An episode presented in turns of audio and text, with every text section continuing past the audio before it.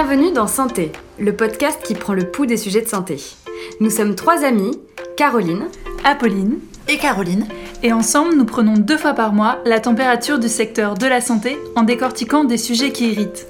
On s'attaque sans broncher à vos préoccupations et on part interroger les acteurs qui font la santé d'aujourd'hui et de demain pour tenter d'y voir plus clair. Allez, santé les filles Ah, et surtout, pour nous suivre et nous soutenir, abonne-toi au podcast, donne-nous ton avis en commentaire et mets-nous une note. 5 étoiles par exemple. Parce que c'est un beau chiffre 5, comme euh, les 5 doigts de la main, les 5 sens, euh, les 5 continents.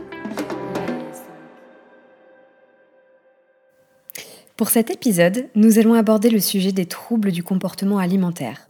Ce terme englobe plusieurs maladies, dont la boulimie et l'anorexie. Mais qu'est-ce que sont ces troubles précisément? Comment surviennent-ils? Y a-t-il une population plus à risque? Quelles conséquences peuvent-ils avoir sur notre santé? Peut-on en guérir et quels sont les traitements? Nous sommes allés chercher des réponses auprès d'un spécialiste, le docteur Jean Vigneault.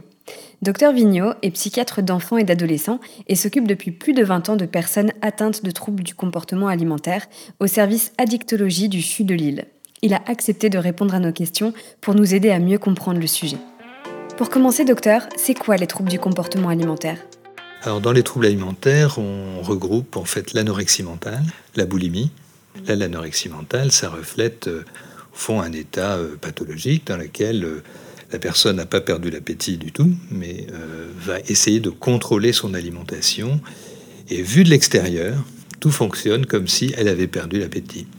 Pour la boulimie, c'est une forme d'anorexie un peu particulière dans laquelle il y a un problème souvent supplémentaire qui est une difficulté à réguler ses propres émotions. C'est-à-dire que la personne va être inconstante dans son contrôle de l'alimentation et à des moments va craquer sous la forme d'une crise de boulimie. Et ensuite, la plupart du temps, comme elle est surtout omnubilée par le contrôle, elle va essayer de d'éliminer ce qu'elle a euh, absorbé en grande quantité. Alors, pense tout de suite au vomissement, mais il peut y avoir aussi d'autres formes de purge.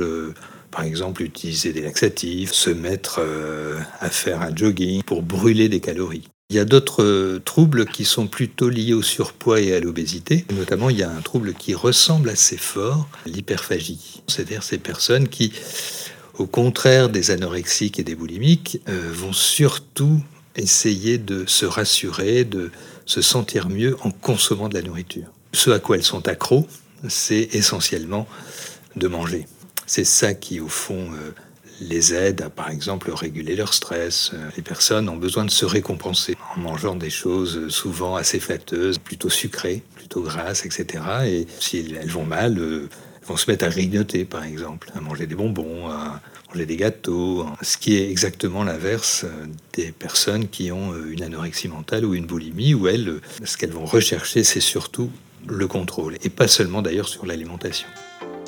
Est-ce que les patients atteints par ces troubles ressentent une forme de culpabilité? Oui, alors c'est sûr que le sentiment de culpabilité, il est plutôt autour des pathologies comme l'anorexie mentale et la boulimie.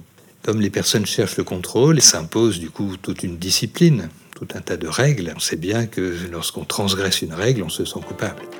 Quelles sont les conséquences de ces troubles?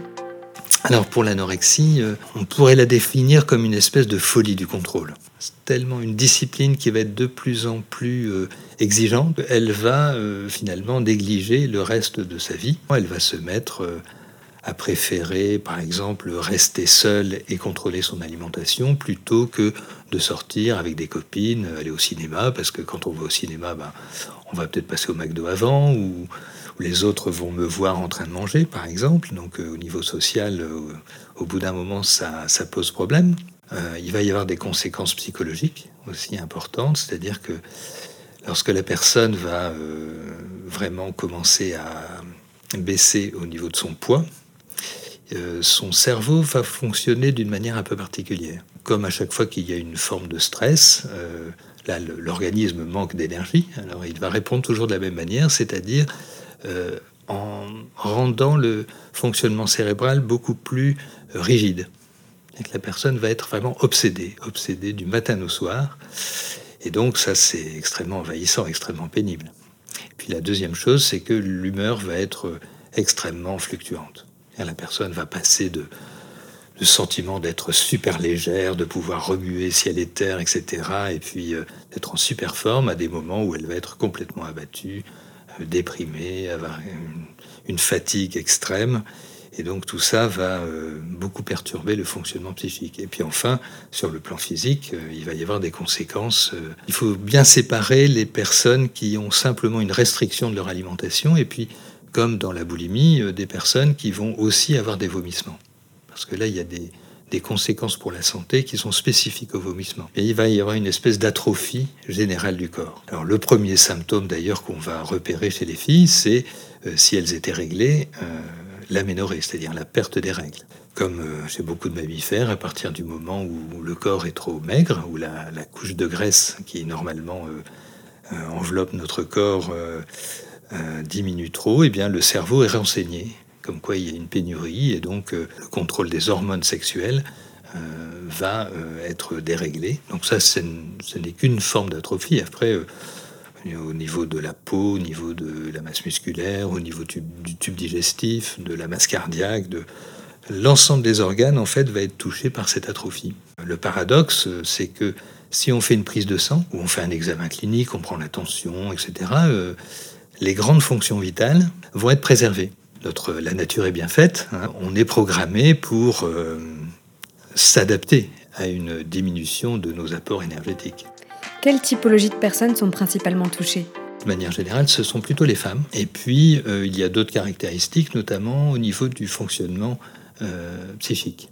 Une personnalité plutôt anxieuse et des personnalités où on va retrouver un trait qu'on appelle le perfectionnisme, cette tendance euh, à ne pas pouvoir euh, se satisfaire euh, de l'à peu près. Ça entraîne à faire passer nos propres besoins en second. Pourquoi les hommes sont moins touchés que les femmes? On n'a pas vraiment de réponse univoque, mais ce qu'on sait par exemple, c'est que lorsqu'on diminue des apports énergétiques, les réponses de l'organisme vont être beaucoup plus euh, importantes chez les femmes que chez les hommes. C'est-à-dire que les, femmes sont beaucoup plus sensibles que les hommes euh, à la diminution des apports énergétiques. Donc on pense que c'est par un biais hormonal. Est-ce que le fait que les femmes soient davantage impactées est lié aux injonctions de la société qui valorise la minceur depuis des décennies? Cette valorisation de la minceur, par exemple, pour qu'elle rentre dans la tête d'une adolescente, d'un enfant, euh, il faut que ce soit, ça transite par finalement les personnes qui vont être importantes pour euh, cet enfant. Donc ça va être bien sûr la famille, puis après il, peut y avoir effectivement tout ce qui est autour des pères, le groupe de filles qui va aussi exercer une pression. Euh, ah bon, tu manges tout ça, euh, tu manges une gaufre à la récré.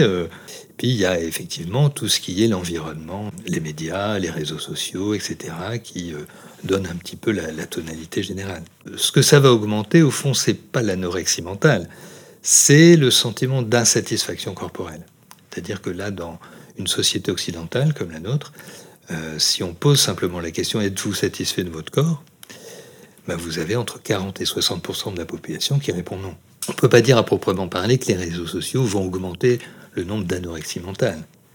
Mais ils vont contribuer à faire se développer une insatisfaction corporelle. Hein, si on regarde les, ben, Photoshop, montrer qu'on est beau, qu'on est en forme, qu'on est euh, voilà, et qu'on est mince si on est une jeune fille, bien sûr.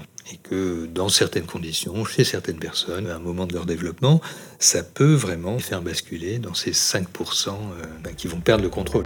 Est-ce qu'il y a des moments de vie où on est plus vulnérable, plus à risque? Oui, c'est vrai que si on regarde l'âge de, survenue de ces troubles, on voit qu'il y a un pic euh, aux alentours de l'adolescence. Justement, pour une personnalité perfectionniste, euh, les choses deviennent plus compliquées. Les défis à relever, sont d'un autre ordre. Hein, tomber amoureux, euh, réussir sa vie, euh, s'intégrer dans un groupe, etc. On s'aperçoit que finalement, là, il n'y a pas vraiment de liste à cocher. Et, bien au contraire, le fait de vouloir suivre euh, une procédure, un protocole, une liste de choses à faire est plutôt un handicap. Dans la vie d'adulte, l'adolescence, c'est totalement impossible. Là, il va falloir utiliser d'autres mécanismes d'adaptation et il va falloir euh, s'habituer à ne pas faire les choses parfaitement. Alors que jusqu'à maintenant, tout l'équilibre reposait justement sur cette capacité à faire les choses parfaitement euh, et de manière systématique. Et dans ces cas-là, bah, si on a l'impression de pas avoir le contrôle de sa vie. Tout ce qui peut se présenter dans notre vie sur lequel on peut avoir un contrôle, ah ben là c'est une aubaine. Et c'est souvent ça qui se passe, comme une drogue qui arrive à un moment donné. Le fait de contrôler son alimentation, faire un régime par exemple, va être, euh, il va y avoir cet effet d'aubaine. Là la personne va s'apercevoir que bah, contrairement à tous ces gens qui font euh, un régime en gros tous les lundis matins et qui dès le mardi ont oublié, pour elle ça va être vraiment un jeu d'enfant. Le docteur Vigneault illustre ici une sorte de contradiction. On commence à essayer de contrôler drastiquement son alimentation pour avoir le contrôle, et on s'enferme dans une addiction qui, à son tour, prend le contrôle sur nous. À quel moment ça s'opère ce phénomène? Il y a une espèce de, pente, il y a une espèce de cercle vicieux, parce que la personne finalement va commencer à avoir des signaux, comme quoi euh, ce contrôle est un peu excessif, hein, notamment par exemple avec la perte de poids, les personnes vont, être, euh, vont devenir très frileuses parce que la température centrale va euh, s'adapter. Euh, voilà, par exemple, pour la, température, au lieu d'être à 37 degrés, elles vont progressivement être à 36,5 ou 36. Bon, c'est pas non plus une perturbation majeure. Il va y avoir, par exemple, le fait de, d'avoir des retours de la part de, de, ses amis, de ses parents, qui disent quand même, là, tu as, beaucoup maigri, un peu la déstabiliser. Puis ensuite, la personne va réaliser qu'effectivement, au niveau de son fonctionnement, ce qu'on a vu, euh, c'est-à-dire son humeur qui fluctue beaucoup, elle devient un petit peu agressive à des moments, se met facilement en colère, vraiment se sentir euh, déprimé. Tout ça, la personne le ressent, mais tous ces signes arrivent de manière assez dispersée, au fond. Tout n'arrive pas d'un bloc. Et finalement, si on a un peu froid, on met un pull. Bon, si les parents trouvent qu'on est un peu trop grognon, etc., on dit que c'est la crise d'adolescence. Finalement, quand on rencontre un obstacle, si on est vraiment motivé de façon intrinsèque, ben, les obstacles vont plutôt nous stimuler. Lorsqu'on est vraiment motivé de l'intérieur, qu'on s'impose une discipline, qu'on cherche un but, eh bien là, chaque obstacle va être considéré comme un défi. Et donc, euh, petit à petit, la personne va s'enferrer dans son fonctionnement, elle va se sentir de plus en plus engagée. Et puis, au moment où vraiment ça va ça va aller trop loin, où il va y avoir cette prise de conscience que là, il va falloir changer quelque chose. Eh bien, c'est là que la personne va se rendre compte qu'elle, comme dans toute addiction, finalement, qu'elle ne elle peut pas faire marche arrière. Parce que dès qu'elle fait marche arrière, euh, c'est une telle catastrophe, c'est un tel sentiment d'insécurité, une telle culpabilité, etc., euh, que c'est vraiment intolérable. Est-ce qu'on connaît le nombre de cas qu'il y a en France? Si on prend les troubles alimentaires euh, type anorexie mentale et boulimie, euh, on est aux alentours de 5%. Et c'est 10 fois moins chez les hommes. Est-ce qu'on a toujours considéré de la même manière et aussi sérieusement les troubles du comportement alimentaire? L'image d'épinal, on va dire, de l'anorexique, c'était plutôt quelqu'un d'extrêmement chronique, qui avait une anorexie assez dramatique, euh, squelettique, avec une mortalité qui, en gros, multiplié par 10. Là, euh, c'est vrai qu'on a une image un petit peu différente puisque les, personnes viennent quand même beaucoup plus précocement dans les systèmes de soins. Et donc euh, là, on a une vision beaucoup plus mobile de l'anorexie. On voit aussi que pas mal de, jeunes filles passent par des périodes d'anorexie qui euh, se résolvent soit d'elles-mêmes, soit avec l'aide d'une unité spécialisée. Et on a une vision beaucoup moins monolithique l'anorexie comme une maladie sévère chronique. Ça ne veut pas dire que ces formes sévères et chroniques euh, ont disparu, elles sont toujours là. Est-ce qu'on peut vraiment se débarrasser de l'anorexie ou de la boulimie à partir du moment où on s'engage dans un suivi? Ce qui est un peu particulier avec l'anorexie-boulimie, c'est, on l'a vu, c'est fondé sur le contrôle, donc sur une discipline. Pour une discipline, il faut s'investir. Donc autant une personne qui est alcoolique peut très bien dire, moi quand je prends de l'alcool, je ne suis plus moi-même. Dans l'anorexie, c'est plus compliqué, ou la boulimie. C'est-à-dire que les personnes, comme elles ont dû s'investir, qu'elles se sont imposées une discipline, qu'elles ont intégré ça finalement à leur identité, eh bien, au moment où elles vont, euh, où il va y avoir des pressions à la fois qu'elles ressentent elles-mêmes dans leur corps, dans leur esprit, mais aussi des pressions extérieures, pour euh, faire marche arrière, elles vont souvent avoir ce sentiment extrêmement désagréable que, euh, comment dire, elles perdent un peu leur identité. Et donc ça, ça va être la source de beaucoup, beaucoup de problèmes parce qu'on va avoir l'impression qu'elles sont manipulatrices. Elles tiennent à leurs troubles. Là, euh, les choses sont beaucoup plus ambiguës. C'est-à-dire que la personne vient et en même temps, euh, elle a l'air d'être, de tenir à ce. C'est-à-dire que si je lâche le contrôle, je vais plus être moi-même. Donc je vais le faire pour vous faire plaisir. Mais au fond, tout au fond de moi, euh, si je m'écoutais, si si on pose la question au début des, soins, souvent la personne, si vraiment elle était libre, elle ne mangerait pas elle se sent contrainte, elle voit bien que ce n'est pas possible, mais elle se résout à euh, abandonner une partie de son contrôle. Ça, c'est dans le meilleur des cas. Après, il y a des cas où euh, la personne va être beaucoup plus euh, sur ses retranchements, avoir l'impression d'être un peu assiégée, d'avoir plein de gens qui veulent absolument la faire changer, la faire grossir, la faire... alors qu'elle sent bien qu'elle perdrait son identité. Hein. Faire vraiment quelque chose qui est contre euh, l'image qu'on a de soi, euh, c'est quelque chose d'extrêmement pénible, d'extrêmement angoissant. Il va falloir dans les soins justement tenir compte de cette particularité. Parce que je vous rassure, cette, adhésion, cette modification de l'identité n'est que très superficielle. Elle a l'air d'être absolument euh, un roc, hein, une espèce de chose comme ça immuable. À partir du moment où la personne a basculé au niveau de ses croyances, etc., où les choses se sont déroulées selon le, le schéma euh, approprié, on voit bien que euh, finalement l'anorexie va se déchirer. Comment soigne-t-on les personnes atteintes et comment fait-on pour soigner une personne qui n'est pas volontaire dans le soin? Le soin, euh, finalement, un peu partout, devient assez addictologique. Alors qu'est-ce que ça veut dire un soin addictologique? C'est un peu le, le retenez-moi, le mythe d'Ulysse et des sirènes. Vous savez, c'est Ulysse qui demande à ses compagnons de l'attacher au mât du navire pour de pas céder aux sirènes. Donc c'est une démarche à la fois volontaire, un peu paradoxale, puisque la personne demande librement qu'on le prive d'une partie de sa liberté. C'est ça un sevrage, hein, demander la protection parce que je sais que sinon euh, je vais céder aux sirènes.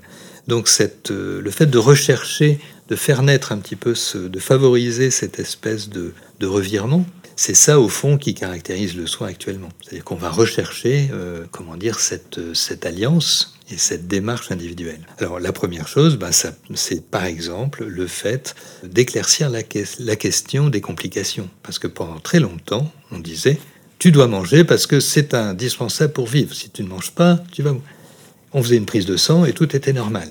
On était dans quelque chose qui était un peu une escalade. Hein, euh. À partir du moment où on a commencé à étudier la minéralisation des eaux, etc., à pouvoir apporter de la rationalité déjà au fondement du soin, est-ce que c'est dangereux pour la santé?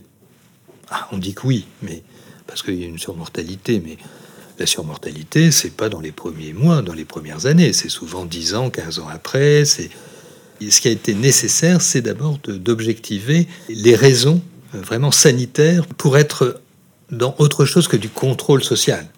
Pourquoi est-ce qu'on vient s'intéresser à votre manière de manger? Parce qu'après tout, on fait ce qu'on veut avec son corps. Si on veut faire des tatouages, si on veut faire des piercings, ou si on veut avoir un corps maigre ou un corps mince, finalement, de quel droit euh, les médecins, etc., vont venir dire ben non, euh, tu dois peser plus que tant, ou tu dois avoir des règles, ou tu dois. Enfin, là, le fait d'objectiver effectivement toutes les complications, euh, c'est déjà quelque chose qui, dans la démarche d'alliance avec le patient, est extrêmement important. Quand on réussit cette phase de préparation et de mise à contribution de la personne, comment la fait-on guérir?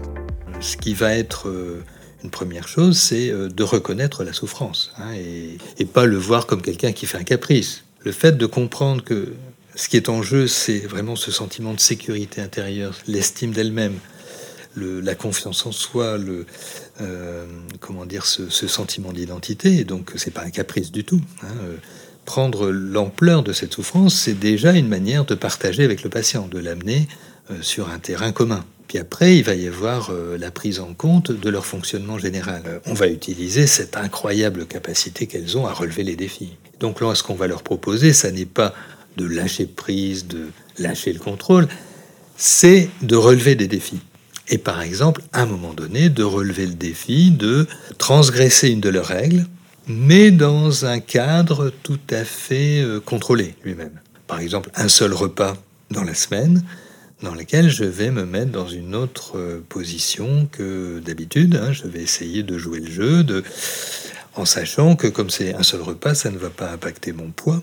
L'idée, c'est voilà, refaire une expérience, c'est-à-dire amener de la flexibilité retrouver euh, une forme de mobilité, de déverrouillage. Et donc c'est souvent par l'expérience. C'est les inviter à faire des expériences d'une manière assez, euh, assez générale. C'est-à-dire de ne pas s'en tenir à ces règles un petit peu abstraites qu'elles ont hein, souvent très intellectualisées, très rationalisées, etc. non, on va faire des expériences Et ensuite, vous allez voir, votre cerveau, ben, il, va traiter ces expériences, il va en tirer les conséquences. Donc l'idée générale, c'est ça, c'est trouver un cadre suffisamment sécurisant, puisqu'on a vu que le contrôle, ben, ça avait à voir avec la sécurité intérieure. Donc d'abord installer un climat de confiance, et à l'intérieur de ce climat de confiance, essayer de leur faire faire des expériences, dans lesquelles elles vont être actives, dans lesquelles elles vont relever des défis. Alors en sachant que ça, ça n'est possible qu'au-dessus d'un certain poids. C'est-à-dire si le poids vraiment descend bas, en dessous d'un poids de sécurité, là, il va y avoir une partie un peu, on va dire, gavage, qui est indispensable, mais au fond, à partir du moment où on sait pourquoi on le fait, on sait jusqu'à quel point on va le faire, etc., ou, et surtout, on est persuadé que ça n'est pas la seule manière de sortir du trouble. C'est pour faire passer une étape. C'est-à-dire, c'est, il faut que la personne soit en état de faire des expériences. Si vraiment elle est trop maigre, ou si, par exemple, il y a des gens qui n'ont pas un problème de maigreur dans la boulimie, par exemple, mais vont faire 10 crises par jour, il est évident que si elles passent leur, toute leur journée, leur, journée, leur nuit euh, à manger, vomir, euh, dormir, manger, vomir, euh, il est évident que faire des expériences, ça n'a aucun sens. Il va falloir à un moment donné une hospitalisation, un temps, pour les remettre d'aplomb. Est-ce qu'on peut définitivement guérir de ces troubles ou est-ce chronique? Alors non seulement on peut guérir, mais cette guérison, si c'est une véritable guérison, ne peut quasiment pas euh, avoir de rechute. Simplement parce que euh, pour rentrer dans le piège anorexique, il faut être naïf. En sachant où ça va, étant donné que c'est basé sur une discipline qu'on s'impose, donc il faut vraiment en vouloir, il faut vraiment y croire. C'est basé sur une croyance fausse hein, au départ. La conclusion, c'est toujours, mais même si je le voulais maintenant, je n'y arriverai pas. Alors ça, c'est une chose, ça c'est la guérison. C'est-à-dire à partir du moment où l'idée, euh, je dirais la croyance, qui est la clé de voûte de l'ensemble du comportement, c'est-à-dire que il est nécessaire de contrôler mon poids, a disparu. Si on a fait ça, on ne peut pas rechuter. Il y a des personnes hein, qui interrompent les soins au bout d'un moment. D'une certaine manière, on peut prédire celles, les personnes qu'on va revoir, voilà, dans un an, dans deux ans. Des fois, j'ai une patiente, j'ai revu trois, quatre ans après, elle avait eu un enfant entre deux. Hein. Sauf que, lorsqu'elle a quitté les soins, elle restait extrêmement verrouillée au niveau de son contrôle alimentaire. Donc on sait que ces personnes, en gros, qui gardent une petite anorexie, pas méchant, mais qui serait suffisant pour vous faire garder la ligne. Hein. Et donc ça, c'est le, piège. Mais elles peuvent se confondre, ces personnes qui ont une anorexie compensée, avec euh, finalement euh, un tas de gens de la, de la population, de, un tas de personnes de la population qui sont dans un contrôle alimentaire, etc., sans jamais avoir versé dans l'anorexie, mais par contre, les personnes qui ont vraiment guéri, c'est-à-dire à un moment donné, euh, sont allées jusqu'au bout de la démarche, c'est-à-dire ont remis en question radicalement cette croyance qu'il faut contrôler son poids, celles-là ne peuvent pas rechuter quasiment. Si des femmes ou des hommes qui nous écoutent sont touchés, par quoi peut-on leur conseiller de commencer? Je pense que, enfin, par exemple, nous ici dans le, dans le service, euh, ce qu'on a développé, euh, c'est une consultation de premier rendez-vous pour lequel il y a un, délai d'attente qui est très court. Les premiers cas, les, les premières demandes sont euh, reçu une seule, une seule journée, hein, avec euh, donc il y a deux ou trois praticiens qui euh, voient ces nouvelles demandes, de manière à euh, faire une espèce de bilan. Voilà à la fois le, psychiatre, mais elle voit aussi l'infirmière qui va mesurer un certain nombre de paramètres, la diététicienne, la psychologue, etc. Et donc on va avoir une, une idée assez précise de, de leurs troubles, de la gravité, de, puis surtout, c'est déjà une première étape pour euh, prendre conscience des choses.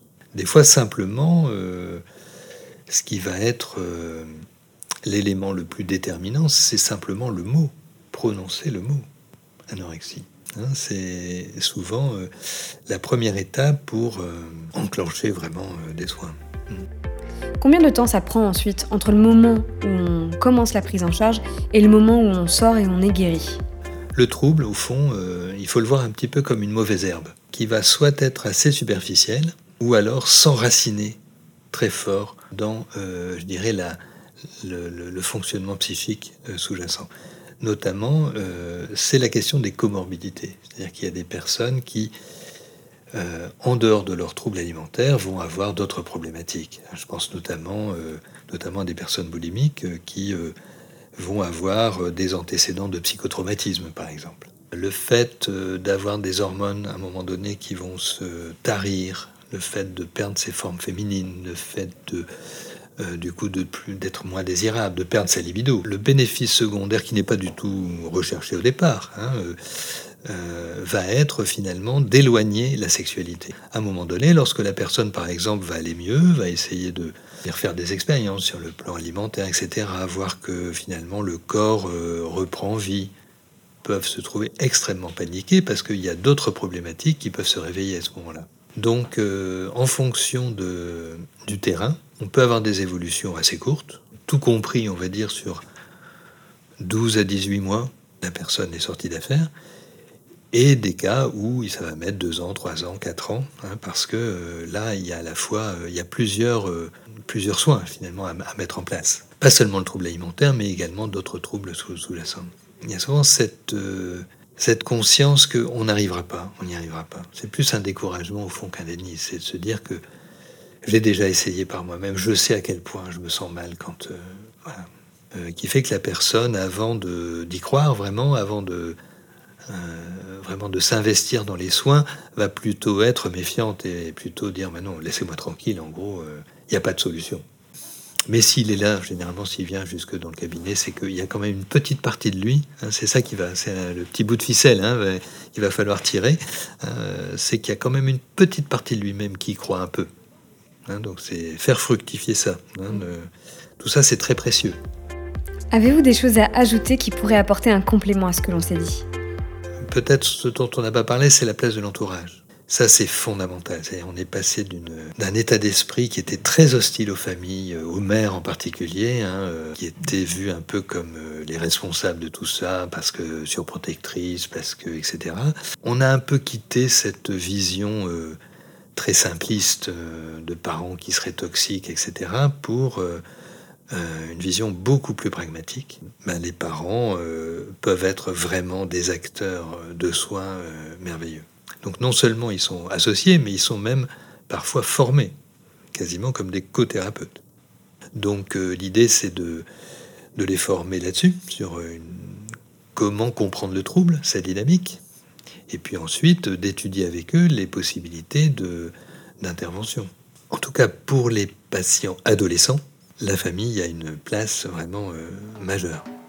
Nous sommes allés interroger Constance, qui a vécu un trouble du comportement alimentaire, pour témoigner et nous donner un point de vue de patiente. J'ai souffert de troubles du comportement euh, alimentaire euh, qui, dans mon cas, s'est caractérisé par une anorexie mentale restrictive. Donc là, actuellement, j'ai 27 euh, ans et j'ai déclenché ce trouble du comportement alimentaire euh, pendant l'adolescence. J'avais 14 ans. Et aujourd'hui, euh, je pense que je peux me considérer guérie. Enfin, en tout cas, je suis loin de tout ça depuis 5 ans. Quel était ton schéma de pensée? Le docteur Vignot nous a parlé de certains traits de caractère comme le fait d'être perfectionniste. L'es-tu? Et si oui, penses-tu que cela a eu un impact sur l'apparition de la maladie? Moi, avec le recul, euh, je pense, en tout cas, j'ai toujours été une fille euh, très calme, timide et euh, presque effacée, qui avait du mal à se démarquer des forts caractères. Je trouvais tout le monde plus fort, plus méritant que moi. Et en fait, j'ai toujours manqué d'énormément de, confiance en moi. Le seul moyen qui m'a fait me sentir différente à l'époque, c'était c'était de prendre le contrôle sur moi. Au départ, c'était un peu un challenge envers moi-même. Mais en très peu de temps, je suis devenue hyperactive, perfectionniste, manipulatrice. J'avais plus la perception des choses et je me suis isolée socialement. En fait, c'est dur à comprendre, mais il y avait cette voix à l'intérieur de moi qui prenait le contrôle sur tout. Le monde autour avait plus aucune importance et en perdant du poids, je réussissais à, à contrôler ma vie, à avoir cette certaine fierté en moi qui me poussait à aller toujours plus loin. Et en fait, jusqu'à ce que j'ai plus le contrôle ni de mes pensées ni de mon corps, est-ce que ton anorexie a changé ton quotidien? Est-ce que tu t'interdisais de vivre normalement d'une certaine manière? En fait, mon quotidien, c'était c'était plus du tout la vie euh, d'adolescente, c'était euh, mes journées étaient rythmées par un cercle vicieux, calcul de calories, culpabilité et en même temps le sentiment d'impuissance face à tout ça. Je me réveillais avec une seule image en tête, c'était euh, qu'est-ce que je vais manger aujourd'hui, à quelle heure, comment je vais le dépenser. Et je me couchais avec de la culpabilité et c'était ça, euh, c'était mes journées. Et je me sentais, euh, je me sentais triste en fait de passer mon temps à, faire ça alors que tout le monde sortait, tout le monde profitait à fond et moi non. Mais je m'étais enfermée dans une bulle et c'est ce qui me rendait à l'époque heureuse. Est-ce que tes proches s'en sont rendus compte? Alors au début, oui, ils se posaient des questions parce que, parce que vraiment j'étais devenue quelqu'un d'autre. mon hyperactivité était flagrante. Mais en fait, l'anorexie mentale, elle n'est pas souvent vue comme une maladie par les proches, c'est plutôt vu comme un peu un caprice au début. Donc on s'était dit que c'était passager et que c'était voilà, c'était une crise d'adolescence comme une autre. On parle d'anorexie. En chiffres, peux-tu nous dire ce que ça a impliqué comme perte de poids? Euh, j'avais un IMC à 13, j'étais descendue à 33 kg pour 1m58. Comment as-tu passé le cap de la prise en charge? C'est en voyant quelqu'un, en fait, euh, mes parents se sont vite rendus compte qu'il y avait quelque chose qui allait pas, que je flottais dans mes vêtements. Et en fait, pendant les vacances scolaires, entre la troisième et euh, la rentrée en seconde, ils m'ont forcé à aller à l'hôpital un jour. forcément, j'avais pas envie d'y aller parce que je savais très bien que, que j'avais perdu beaucoup de poids. Euh, ils m'ont emmené là-bas et en fait, euh, bah, le verdict est tombé. Euh, on a tout de suite vu que j'avais un problème psychologique et que, et que j'avais perdu beaucoup trop de poids en vraiment pas beaucoup de temps. On m'a proposé un, un deal, on m'a dit tu reviens la semaine prochaine, si tu as repris du poids c'est bien, si tu en as encore perdu on t'hospitalisera. Et en fait j'ai été hospitalisée la semaine d'après.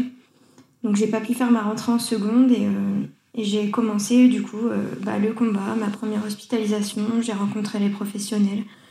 Au début, j'ai un peu envoyé balader tout le monde parce que j'étais dans le déni complet. Et puis j'étais triste en fait, mes parents étaient tristes. Enfin, c'était, c'était très dur la, première hospitalisation et le fait d'accepter que, que j'avais vraiment une maladie. Quelles ont été les conséquences pour toi? Comment ça s'est passé ta prise en charge? Mon combat a duré euh, pratiquement 7 ans.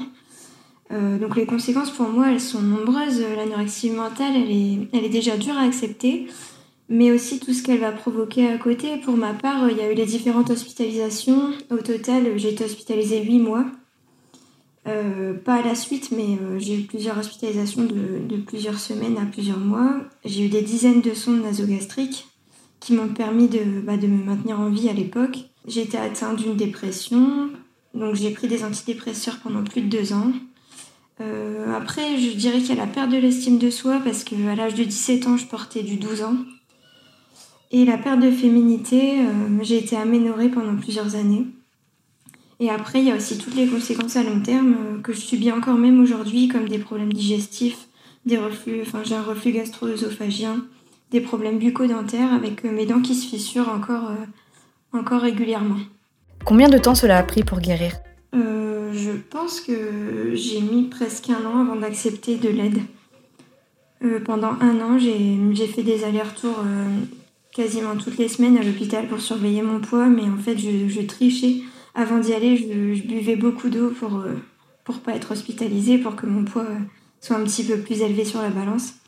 J'étais complètement encore dans le, dans le déni et j'avais pas l'envie de, de vraiment m'en sortir. Et je pense que ça a mis presque un an avant de, d'accepter toutes ces aides, euh, les sondes nasogastriques, les compléments alimentaires, les aides psychologiques aussi. Est-ce que les réseaux sociaux ont eu un impact positif ou négatif sur le développement de ces troubles et la société en règle générale? Je me souviens à l'époque avoir cherché sur Google euh, ce que c'était que l'anorexie, mais vraiment rien de plus. Il n'y avait pas tous les réseaux sociaux de maintenant. Je, ne sais même pas si j'avais Facebook. En fait, il y avait juste Google. Je crois que j'avais un Skyblog, mais, mais vraiment, euh, les réseaux sociaux n'ont pas n'ont pas influé sur, euh, ma maladie. Euh, par contre, la société en général, je pense que oui, parce que il y a quelque chose qui m'avait marqué à l'époque, c'est qu'on avait toujours tendance à gratifier et à envier les gens qui ont réussi à perdre du poids avec de la volonté. Et, euh, ça, ça m'avait, marqué le fait que, ce soit vu comme quelque chose de, bien et que ces personnes-là soient appréciées. Est-ce que tu as senti une réaction des gens? Le regard des autres a-t-il changé et a-t-il eu un impact sur toi? Euh, Le regard des autres était très dur, c'est pour ça que je me suis beaucoup beaucoup isolée. Je... Quand j'allais au lycée, euh, j'ai... pas pu faire mon année complète au lycée, mais quand j'y allais, euh, j'avais beaucoup de remarques. C'était dur à vivre vraiment. En fait, je me cachais derrière mes, mes anciens habits qui étaient larges pour pas que je paraisse trop maigre, mais euh, c'est quelque chose de dur à vivre. Beaucoup de méchanceté, beaucoup de critiques euh, sans savoir euh, la raison.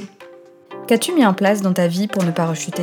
En fait, je relativise beaucoup sur la vie et je m'entoure d'ondes positives et de personnes qui me poussent vers le haut parce que je sais que plus jamais je rechuterai parce que plus jamais j'ai envie de revivre ça.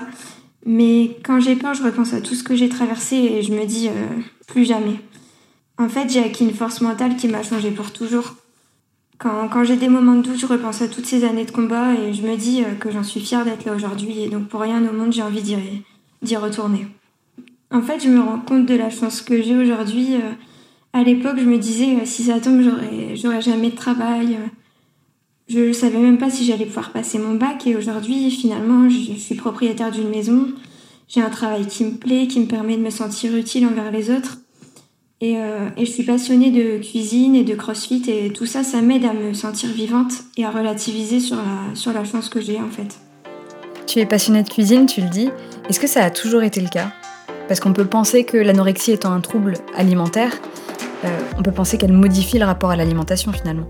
En fait, j'ai toujours été très gourmande en fait et, et même moi j'ai du mal à me dire euh, comment j'ai pu euh, m'infliger tant de restrictions.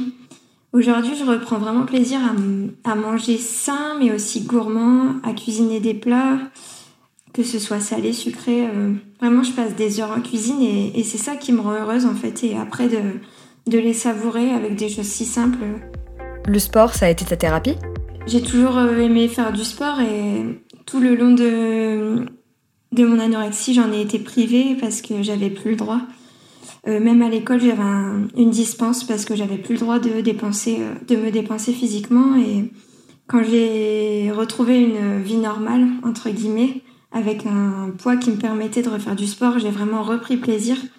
Et, et, là, actuellement, le CrossFit, ça me permet d'avoir confiance en moi parce que j'ai gagné en force en force mentale et en force physique également. Et, euh, et ça me permet euh, de me, de me pousser un peu vers le haut chaque jour, de me dire euh, que je suis capable de faire, de faire des choses auxquelles j'aurais jamais pensé. Est-ce que ce trouble est définitivement fini ou est-ce que tu restes vigilante? Comment sait-on si on est guéri pour de bon pour ce type de maladie? On parle pas souvent de guérison en fait, on parle de plutôt de rechute. Et à partir du moment où on rechute pas, c'est qu'on est sur la bonne voie. J'ai beaucoup rechuté puisqu'il y a eu des périodes où je me disais c'est bon, tout va bien, je suis guérie. Et, et deux semaines après j'étais hospitalisée. C'est vraiment, euh, vraiment un combat sur la durée. Et en fait on est rarement satisfaite de, de ce qu'on fait, il en faut toujours plus et il y a un moment où j'ai essayé euh, de lâcher prise parce que j'en avais marre euh, de tout ça. J'ai essayé de, de relativiser sur les choses qui me faisaient peur et je me suis dit allez c'est tout c'est rien c'est juste la vie c'est comme ça et grâce à ça au fur et à mesure du temps je me suis libérée de, de plein de petites choses qui ont fait qu'aujourd'hui j'ai plus besoin de vivre avec la maladie. Dans la phase de guérison c'est qu'on a peur d'être personne en fait. Enfin d'être quelqu'un de banal et de passer inaperçu. Et du coup il faut se recréer tout un monde autour. Il faut se recréer une personnalité parce que, en fait, la maladie, elle nous a détruits. Et il faut vraiment recommencer du début, euh, se retrouver une force, une carapace. Et je pense que c'est ça qui est dur à faire euh, pendant la transition entre la guérison et entre la maladie et la guérison.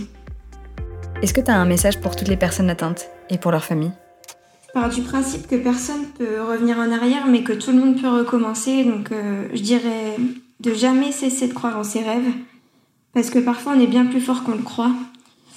Et euh, je me suis souvent dit, euh, la vie c'est pas l'anorexie, il y a, tellement de belles choses à vivre à côté, et, vraiment je pense que je suis sortie plus forte de ce combat. Je suis sortie grandie et, plus fort que, que si j'étais jamais tombée. Et le dernier message, c'est de se battre parce que la victoire, elle en vaut vraiment la peine.